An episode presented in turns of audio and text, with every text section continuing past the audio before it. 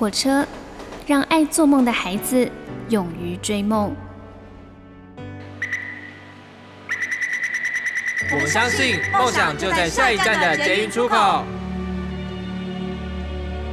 每一班列车都装载了许多人的故事，关于成长的，关于爱恋的，关于亲情的。欢迎搭乘张曼娟的幸福号列车。列车长张曼娟和您一同分享幸福的时刻。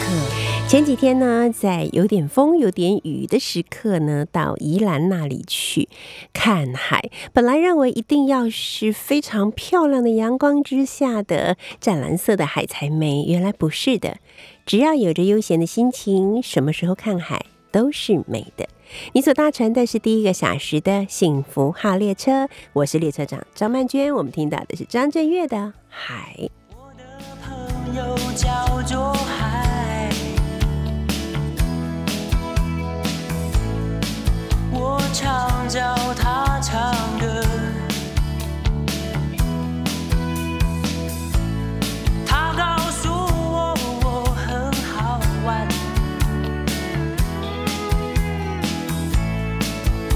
很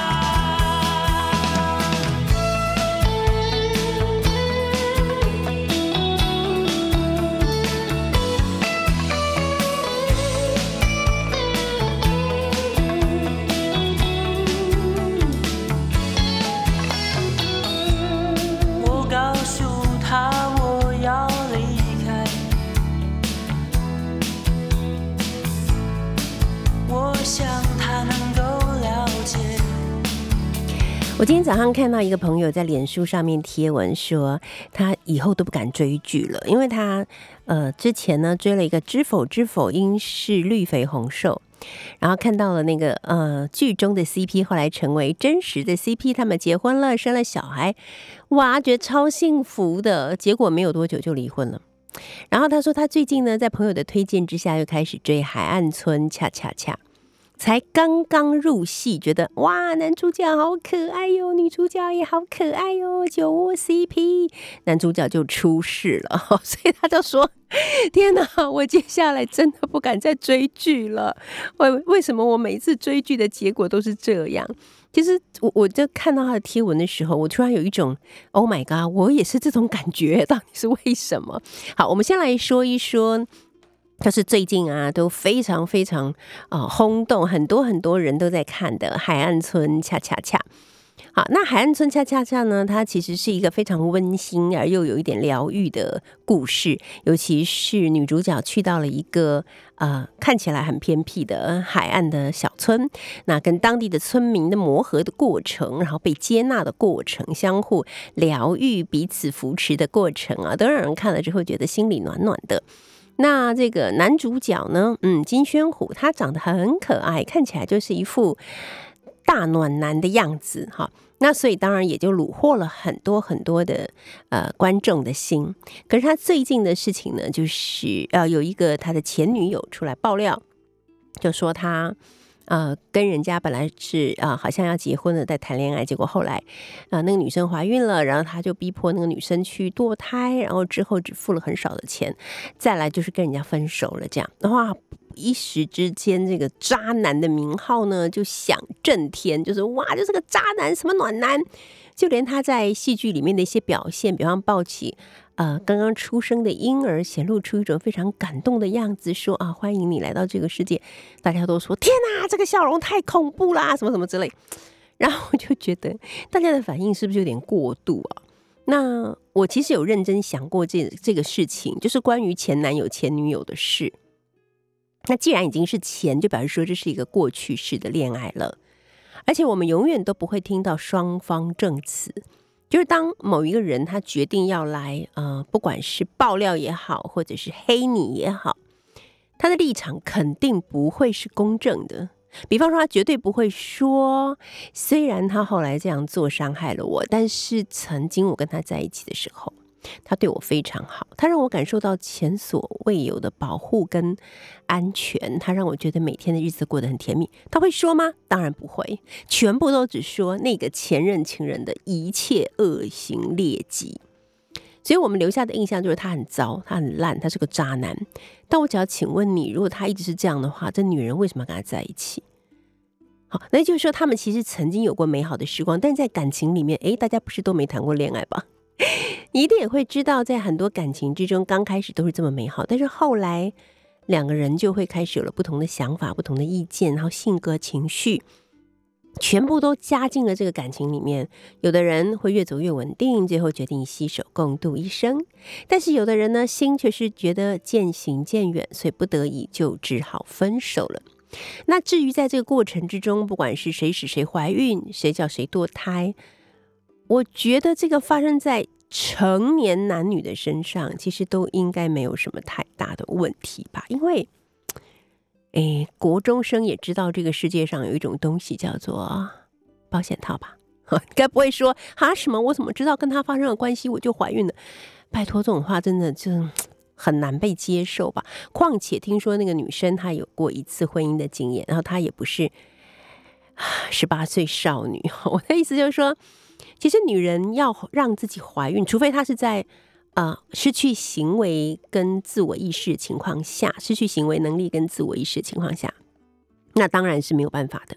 否则的话，其实一个女人要怀孕或不怀孕，我必须要说，她起码可以拥有百分之五十以上的决定权吧。好，所以。就是在这个年代，大家还会用一个女生，就她就怀孕，然后那男的就错了，然后竟然又又又叫她去堕胎，男的就更错了，类似这种，这种就觉得说还蛮不可思议的。其实我真的觉得还蛮不可思议，有一点觉得我到底是活在二零二一年，还是活在一九六零年，就觉得有点恍神。说哇，这个事情对，没错，这个事情真的造成很大的杀伤力哦，因为。这位其实也是最近才窜起的韩星，好，他就在很短的时间之内就失去了所有的代言，而且可能还要背负赔偿金的问题。那然后呢，就是呃，他的前女友据说了，这两天也有有发文表示说，哦，对于前男友造成这样子的伤害，他觉得很不好意思。所以你要伤害一个人，你要毁掉一个人是非常非常容易的。但是等到这件事情真的已经成为一个事实，他真的被毁了，他真的被伤害了，你再说啊，我觉得真的不好意思，我这不是我的本意，有用吗？已经没有用啦。那就是我想到两个月以前，就是更灾情惨重，就是其实呃，有一直在听我们节目的朋友应该都知道，我不止一次在节目里面有聊过一部我今年看到非常喜欢的陆剧，它可能会是我这两三年以内最喜欢的陆剧，就是叫做《山河令》。那在这个《山河令》里面的两位男主角，其中有一位张哲瀚，他今年三十还是三十一，他也是熬了十年，好不容易真的是摸爬滚打，才终于遇到了一出呃刚好合适他的戏，而且他在戏中呢也真的是做了很多的努力，下了很大的功夫，好不容易终于把他的剧中的角色。演成了一个全民最爱的啊老婆，好，这是他为什么会叫老婆？这个真的就是要看了戏的人才知道。然后他的代言当然就非常非常的多啊，然后各式各样的活动。然后就在八月中旬的时候，突然之间呢，就有人说把那个张哲瀚两三年前在日本参加朋友婚礼以及去拍樱花照。的照片拿出来，然后就给他定了一个永世不得翻身的罪名，因为他拍那个樱花照的地方正好就在那个叫做什么靖国神社，哇，那是不得了的，华人就绝对不可轻触的一个话题。那但是呢，后来就是很多人去爬他这条新闻，发现说他根本没有进去神社，他更没有。呃，去那个拜那个神社的这件事情，他只是在外面的路马路经过，然后拍了，呃，后面都是樱花的照片。但这就构成了一个出卖祖国、叛国贼啊、亲日分子这样子的罪行。那至于参加朋友的婚礼又怎么了呢？因为日本人有些婚礼比较正式，他们会在神社举行。有一个叫做乃木神社呢，是很多日本人非常喜欢在里面举行婚礼的地方。我相信这跟他们所供奉的那位乃木将军没有太大的关系，而是那个环境的氛围让很多日本年轻人非常的喜欢。结果张准他就去参加了那场婚礼。那那场婚礼呢，这个乃木是谁呢？他就是当年甲午战争的时候来攻打中国的一位啊日本将军。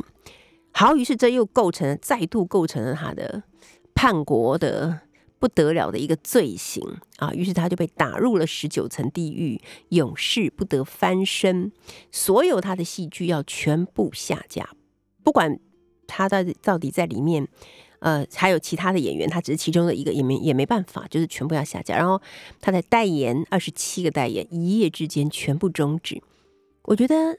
这真是六月雪啊！真的是一个超大的冤案。那却是政府，他们的政府哦，就是中国政府带着头啊，带领一群小粉红，就要把它粉身碎骨。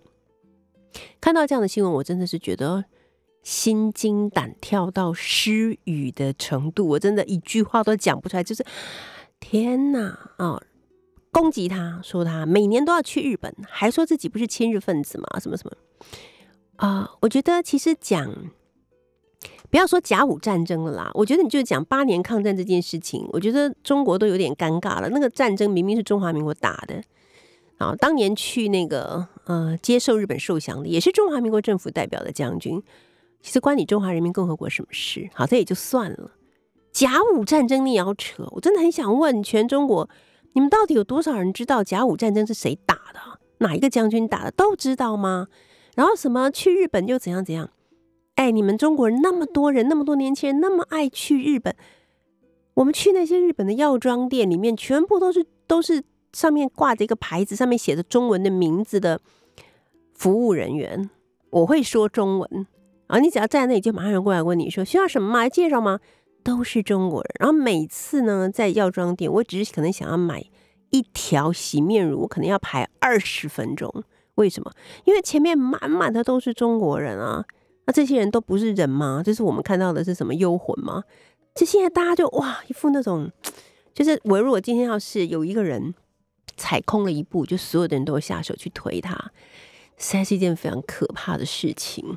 好，这是我今年看到的，就是我觉得啦，这种事情恐怕还会继续不断的发生。为什么？因为现在的人不知道为什么都没有判断能力，好像人家一说什么你就觉得对对对，就是这样，这个人就很烂，都是渣男。Well，可能是我们的世界太拥挤了吧，总是想把多余的人从我们的身边弹走，尤其是那些正在发光的人。好，我们来听到这首歌是陈升所演唱的《拥挤的乐园》。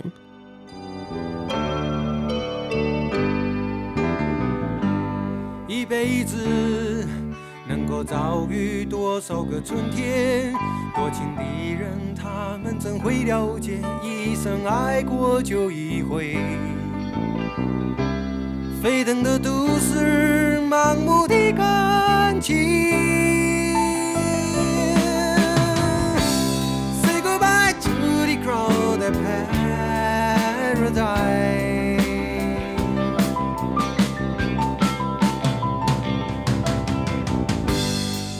感情可以忍受多少的考验？有人找到他自己的答案，当他不需要爱情。流行的都市，不安的歌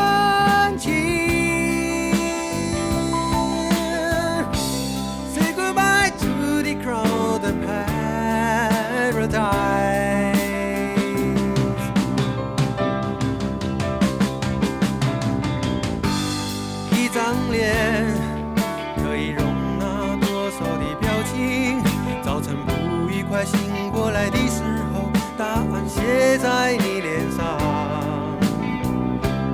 多彩的故事，苍白的脸孔。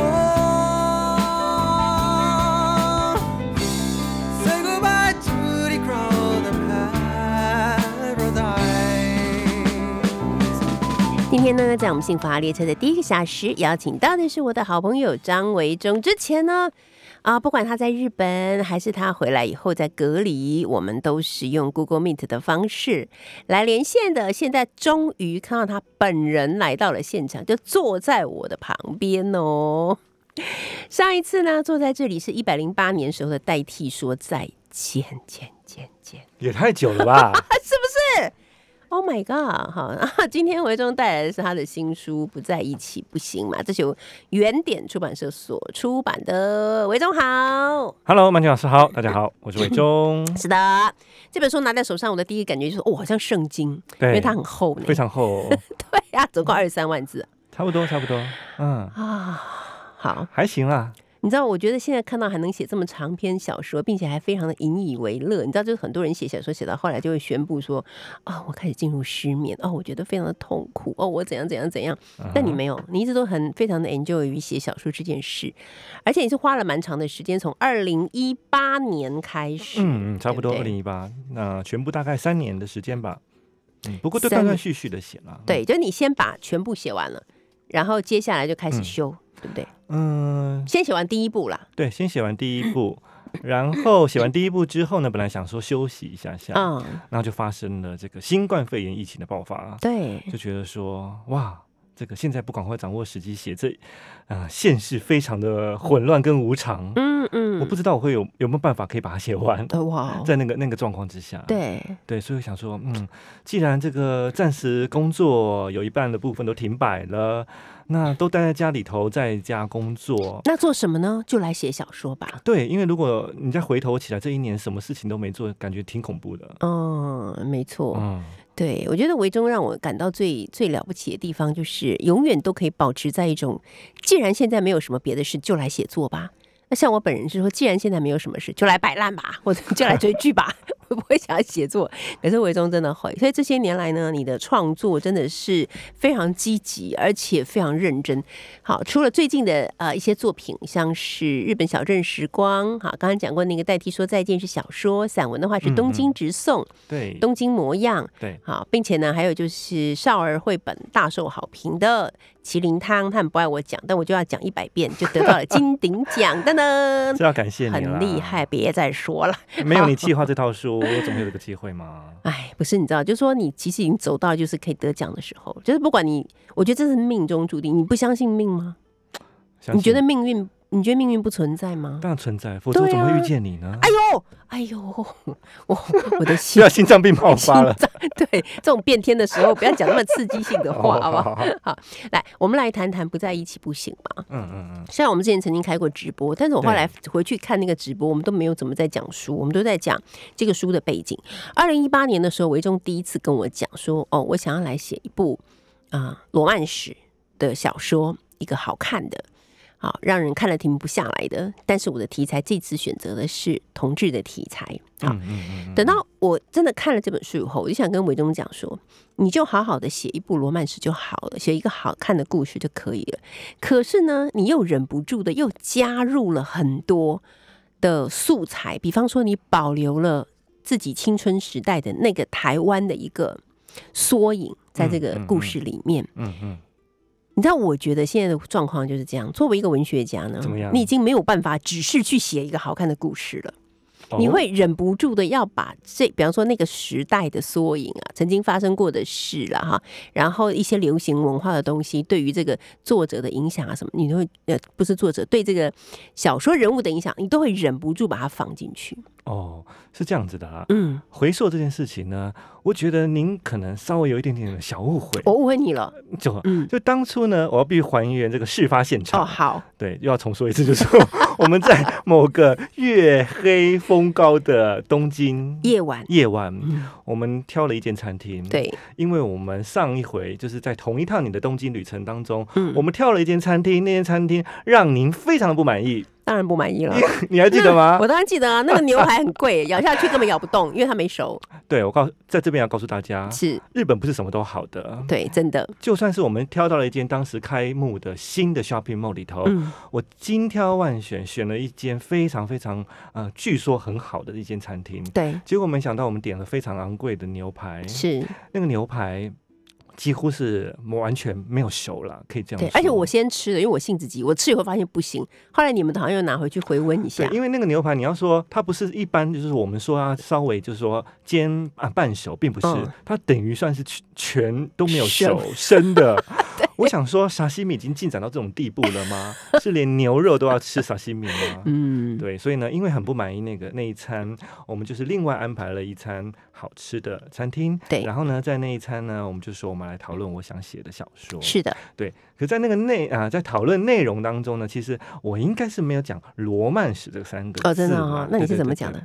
我是说我想要写一个 BL 小说，嗯哼，爱情小说。哦，对对对对，所以呢，就是 BL 这个东西，在日本啊，可能会对 BL 有一个既定的定义啊。嗯，在日本，对于 BL 小说就是 boys love 啊，嗯。男孩恋啊，对。男生恋，他们的定义比较会是从漫画或者是、嗯。或者是像像比较你比较接近的这种罗曼史小说。哦，对，那但是它的内容呢，会是嗯比较激情的、，OK，三色型的、嗯。充满性的，嗯，然后有一种不平等的一种对对立。嗯比方说，一定要嗯。什么腹黑老板哦，跟员工之间啊，啊一种像以前的韩剧那样子的阶级落差。是对，可是我说我想写的是，希望在这样子的这个啊 BL 的基础上面，但是可以就是写一个好看的爱情故事，啊，也就是我希望可以做一些些改造，比较符合我们的口味。所以根本就没有出现罗曼史这三个字。那这三个字是怎么来的呢？是因为我们自己是 自己的我自己脑脑补。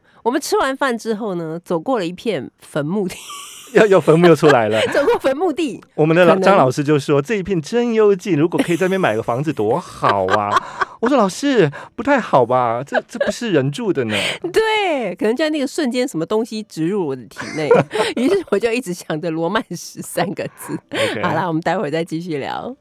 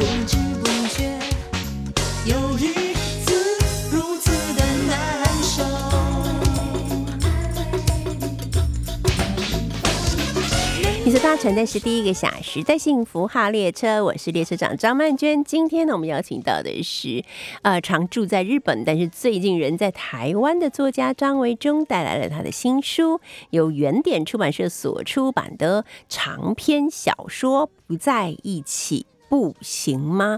我要先来说一下这本书的几个特色。我们从外面开始说起。首先就是它有一个我自己非常喜欢的封面，画的是体型、身高看起来蛮有悬殊跟落差感的两个男生，穿着学生的白衬衫、黑长裤、黑鞋子，一个穿黑鞋子，一个穿白球鞋。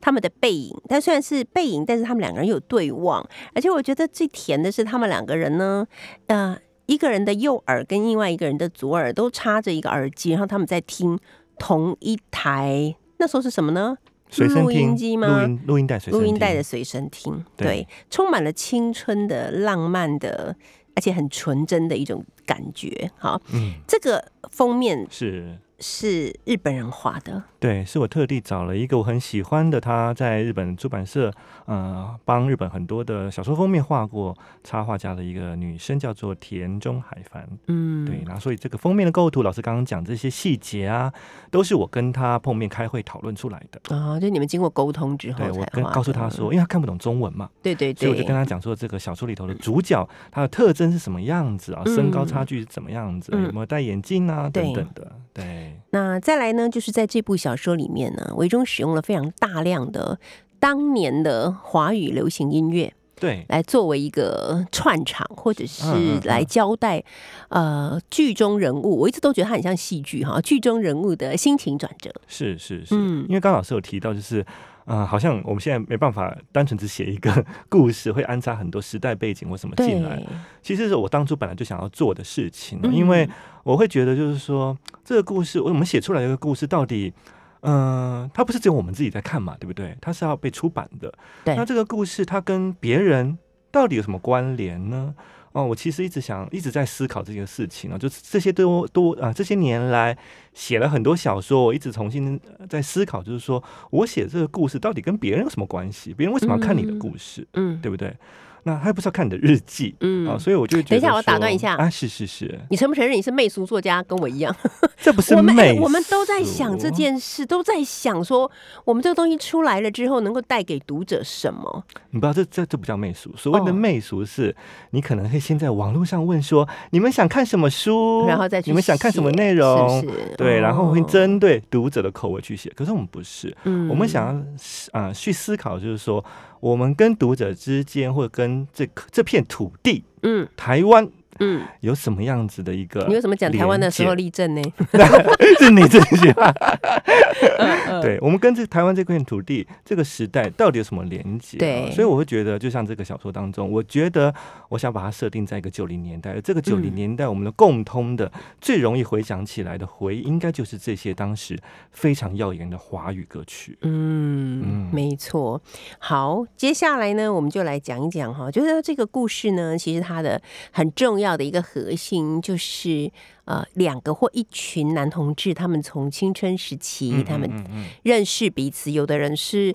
奠定了非常好的友谊啊，有的是发展出一种暧昧的情愫，然后呃成长，是，然后接下来就是分分开了，然后二十年后他们又重逢，对，那在二十年后重逢的时候，其实台湾的社会发生了很重要的一件大事，那就是同婚从看起来遥不可及、不可触碰。到终于合法化了，那我觉得这个事情对于这个小说，因为你刚开始写的时候，其实同婚还没有通过，还没有。对，嗯所以这这个这个嗯，这个小说的布局，其实真的就是跟台湾社会发生了很密切的关系。对对对，因为刚开始写的时候，同婚这个议题还在讨论当中，好像觉得有一点点曙光，嗯，可是还真没料到就这么快就可以通过哦。虽然虽然虽然努力的这个运动的人。啊、可能努力了很久，可是对我们来说，可能哎，没有想到这么快就可以通过。嗯所以嗯我在写这个小说的时候，刚好就是碰到这样子的一个时代的转类点，我就觉得说，哎，那如果把它放在小说当中，我刚好可以做到一个对照哦，对，就是二十多年前，可能是一对呃很憧憬，就是如果可以结婚，但是当时不可能的嗯，一对男生。可是二十五年后啊，OK，你们可以结婚啦。对，那你们要不要结婚呢？可是突然间他发现，哎，虽然是可以结婚了，但是我真的需要婚姻这个东西吗？对，他突然间却步了。嗯，对，呃，我我所知道就是，我有听到不止一对的同志朋友，本来已经携手走过了五个年头、十个年头，可是就在同婚合法化之后分手了。我还听过是在讨论结婚的过程当中大吵一架，决定分手的。对呀、所以结婚婚姻这个东西真的太奇妙了，有各种不同的变数。对，那讲到这个小说呢，当然要先从青春期开始。一个戴着眼镜、身高一百六十九公分的男生，哈，他是一个其实是一个充满才华的，然后非常喜欢音乐啊，然后很他的。志向是想要当一个广播人，哈，他的名字叫做何静和。他遇到了一个转到他们这个班上跟他变同寝室的一个高大帅气，嗯，大家都很喜欢的男生，叫做刘俊光。是对他们两个人相遇了。没错。啊，那何静和呢？是第一眼看到刘俊光就有不一样的感觉了，对对不对？他一开始其实是对对这个刘俊光觉得有一点点不理解了啊、嗯因为刘俊光是一个像是闪着光芒的校草，是。一百八十四公分，哇，对，然后看起来身材很好，嗯。但没想到他其实是一个运动白痴，嗯。啊，然后呢，反应好像有一点、嗯慢。对，那他在这个校园当中呢，永远是一个模范生的典型。嗯。可是，在补习班上课的时候呢，因为这个何静和跟他是同一个补习班，对，就会知道他判若两人。嗯每次星期天早上看到他在补习班上课的时候，对，都一副很疲惫的样子，在这个补习班班上睡觉。对，所以呢，当大家都称赞刘俊光多好的时候呢，嗯何静和就想说，这个人不是你们所想象的。两面人，对，嗯可是没想到就在学校同寝室上下铺之后呢，那嗯，因为很多的细节而慢慢对他改观。对，没错。我因为还问过我说，嗯你觉得这个书里面最让你觉得印象最深刻、最浪漫的是什么？其实蛮多的啦，比方说。他们两个人在散步的时候，当这个何敬光很想告诉什么何敬光，何敬和很想告诉刘俊光说我很喜欢你，然后突然之间那个校园里面的喷水器就啊喷起水来，你喜欢这那一段我也很喜欢。但是我最喜欢的，啊是 看我有很多喜欢，但是我最喜欢的其实是何敬和受伤，然后刘俊光很体贴帮他帮他那个推拿的那一段，啊对。嗯因为他看起来是一个身体的接触，仿佛有什么一触即发。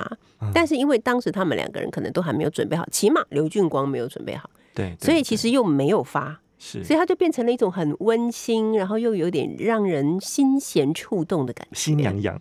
我的好朋友嗯读了以后，就是说，每次看到这些段落，就觉得说，怎么还不赶快，还不赶快更进一步？看着他们心好痒啊！是不是？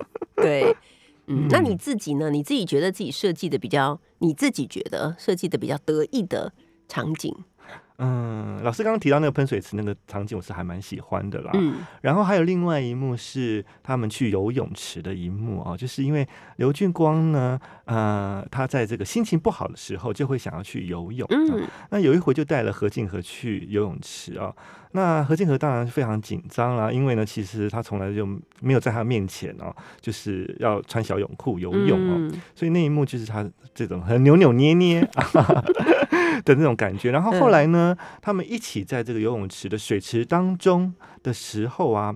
嗯、我描写了，我记得描写就是说，他跟这个刘俊光在现实生活当中是没办法，或者是不好意思，就是太亲密的接触的。嗯可是当他们在水池当中的时候，他突然间感觉到水这个东西啊，这个固体的东西包围着他们、嗯啊。那你在空气当中的时候，你并不觉得两个人是合为一体的，对可，是透过水间接的承载着跟他们两人心爱的、憧憬的人连在一起起的这种感觉。哦对，我觉得是表现出何静和对他的一种粉红色幻想的。对，它里面好多粉红泡泡啊，对，它还会自己分裂出另外一个自己，然后呃在高空喷粉，红泡而且他还。有时候，因为他自己看到自己的粉红泡泡太多，他会非常紧张，说不能再继续下去了，否则阳明山这个大屯火山会爆发。这两个角色，刘俊光、嗯，何敬和，是，你觉得自己最喜欢谁？嗯，这很难说耶。嗯，因为两个你都很爱。何静和呢？据我的朋友们哦，就是我出书以后啊，这这一两个礼拜上很多的通告，嗯很多的甚至是年轻的朋友，他们根本不是这个时代背景对的，二十几岁出头的年轻朋友，也会觉得说他们就是何静和。嗯哦，还是说以后如果改编成电视剧，拜托要来演，对对对对对，，所以很何静和好像仿佛呃说出了许多人共同的一种嗯呃暗藏在心里当中，其实总是有这种浪漫的啊啊、不着边际的想象。可是呢啊、对我来说，就是刘俊光，我也会觉得，如果有天底下有这样的一个人是对你这么好的，该有多好嗯而且又长这么帅，啊！帅真的是世界很会和平的吧？是。这是何静和所说的话。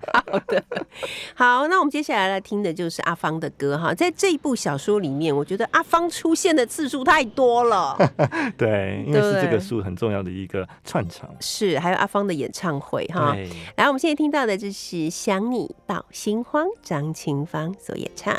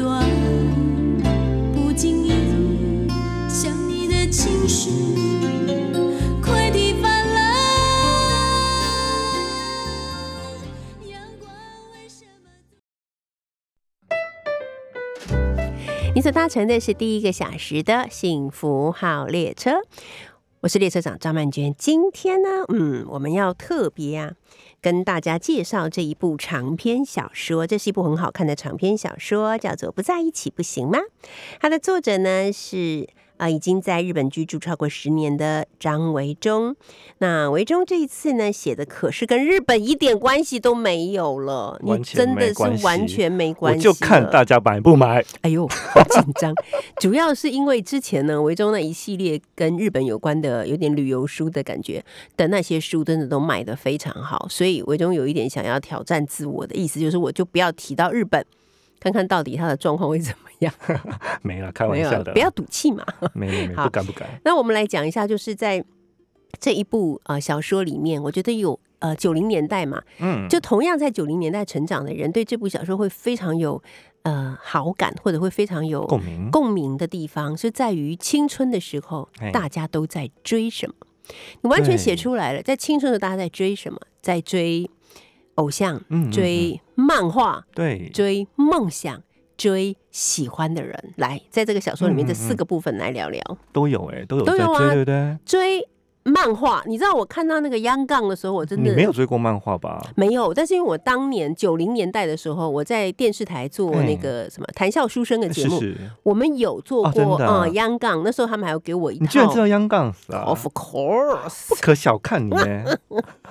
我们也是江湖上混过的，好，对，嗯所以我在看到的时候就觉得哇，这个因为我知道当年这哇，你在小说里面描写非常精彩，就是大家在那个餐厅里用餐，因为你们是住校嘛，对，就已经开始在谋划啊，然后还要避开那个教官的盯梢啊然后大家冲啊，就是去抢漫画，这个过程聊一下那时候的漫画的对你们的影响。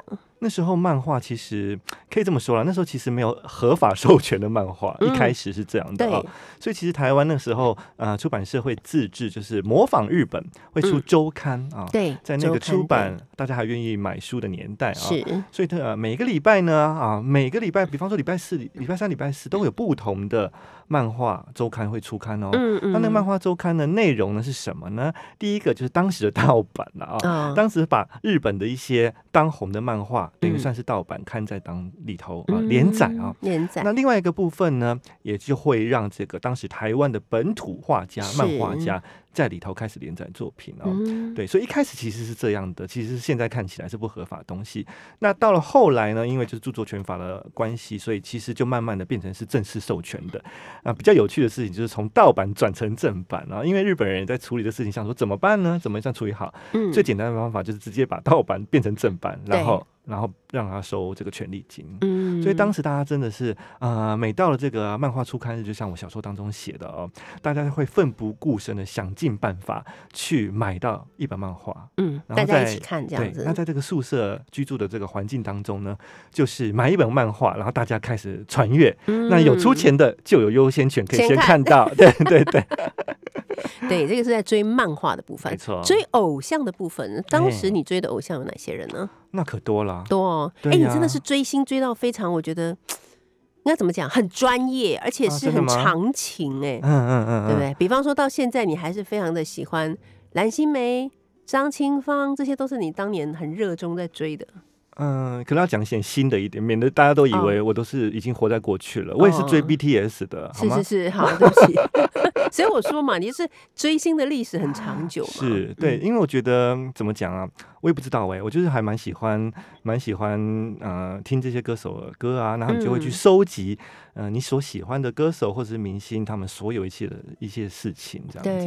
所以在那个年代啊，高中的时候呢，嗯、刚刚放的歌周慧敏。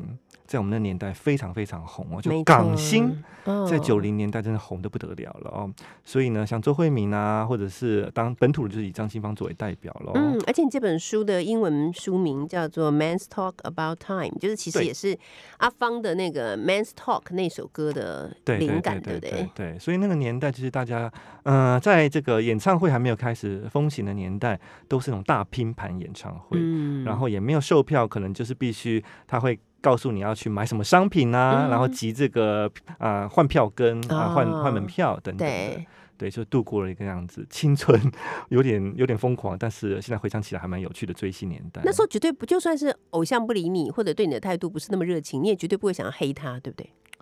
那时候没有网络吧，你的意思是说，如果有的话就黑了，对不对？我不会黑人家啦。对呀、嗯，好，而且我觉得很很妙的事情是，有一些缘分真的都很难讲哦。我就记得，呃，九零年代的时候，九零、年代末期，那个无印良品啊，两个从大马来的那台湾的男生，对，他们组了一个团体叫无印良品对啊，就是光良跟品冠，然后他们就出了好几张专辑。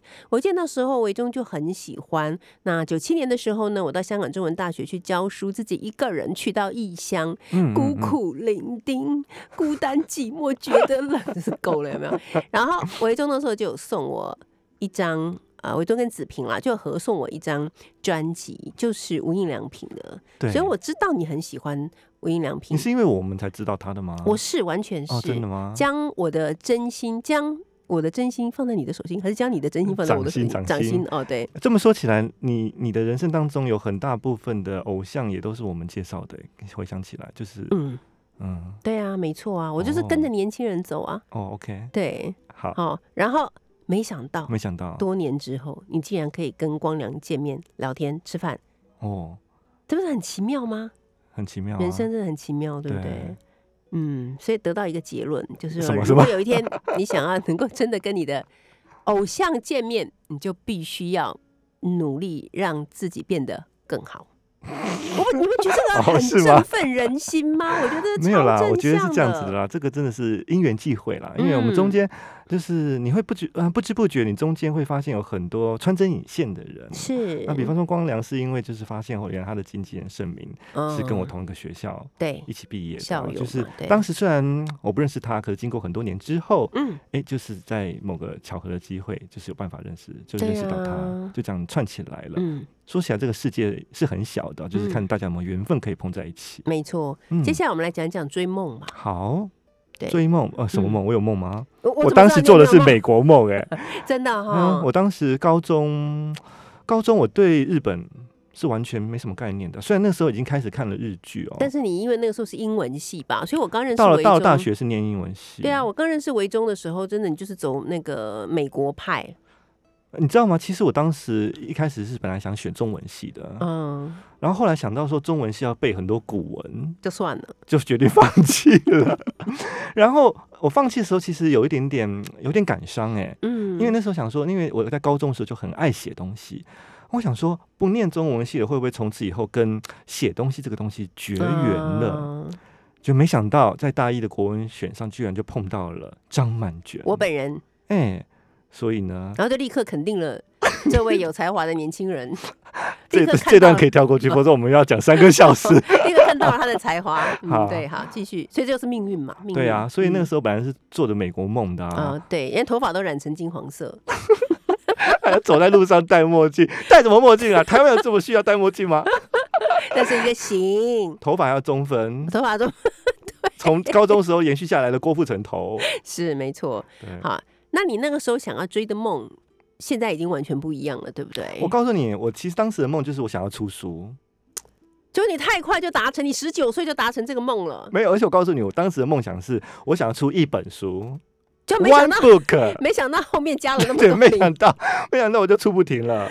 对，所以这样嗯也算是有追逐到你的梦想啦。有啦，我获得很满足了。，对，像何静和这位角，这个男主角，嗯，他的梦想就是他想要成为一个广播人。是。后来，结果没想到，广播 在这个年代，虽然我们现在上广播，广播在这个年代稍微不那么强势了。啊，对，没错，嗯而且现在每个人都可以啊，现在只要你一上去做 podcast，你都可以、啊。所以后来他所从事的工作就是跟 podcast 有关啊，对啊跟这个串流音乐有关。是啊，是啊，嗯，所以结果他虽然没办法当成广播主持人，但是他变成，了所以 podcast 的主持人，也算是美梦成真。最后来讲追爱，好。何敬和跟刘俊光他们追爱的方式很特别。年轻的时候呢，是何敬和在追刘俊光，是这种感觉。是可是呢，他们二十五年以后重逢的时候呢，两个人的个性好像改变了，对变成刘俊光想要再追何敬和，而何敬和一直的采取一种闪躲逃避的状况。对对对对，他是一个很怪的家伙了。当、嗯，因为他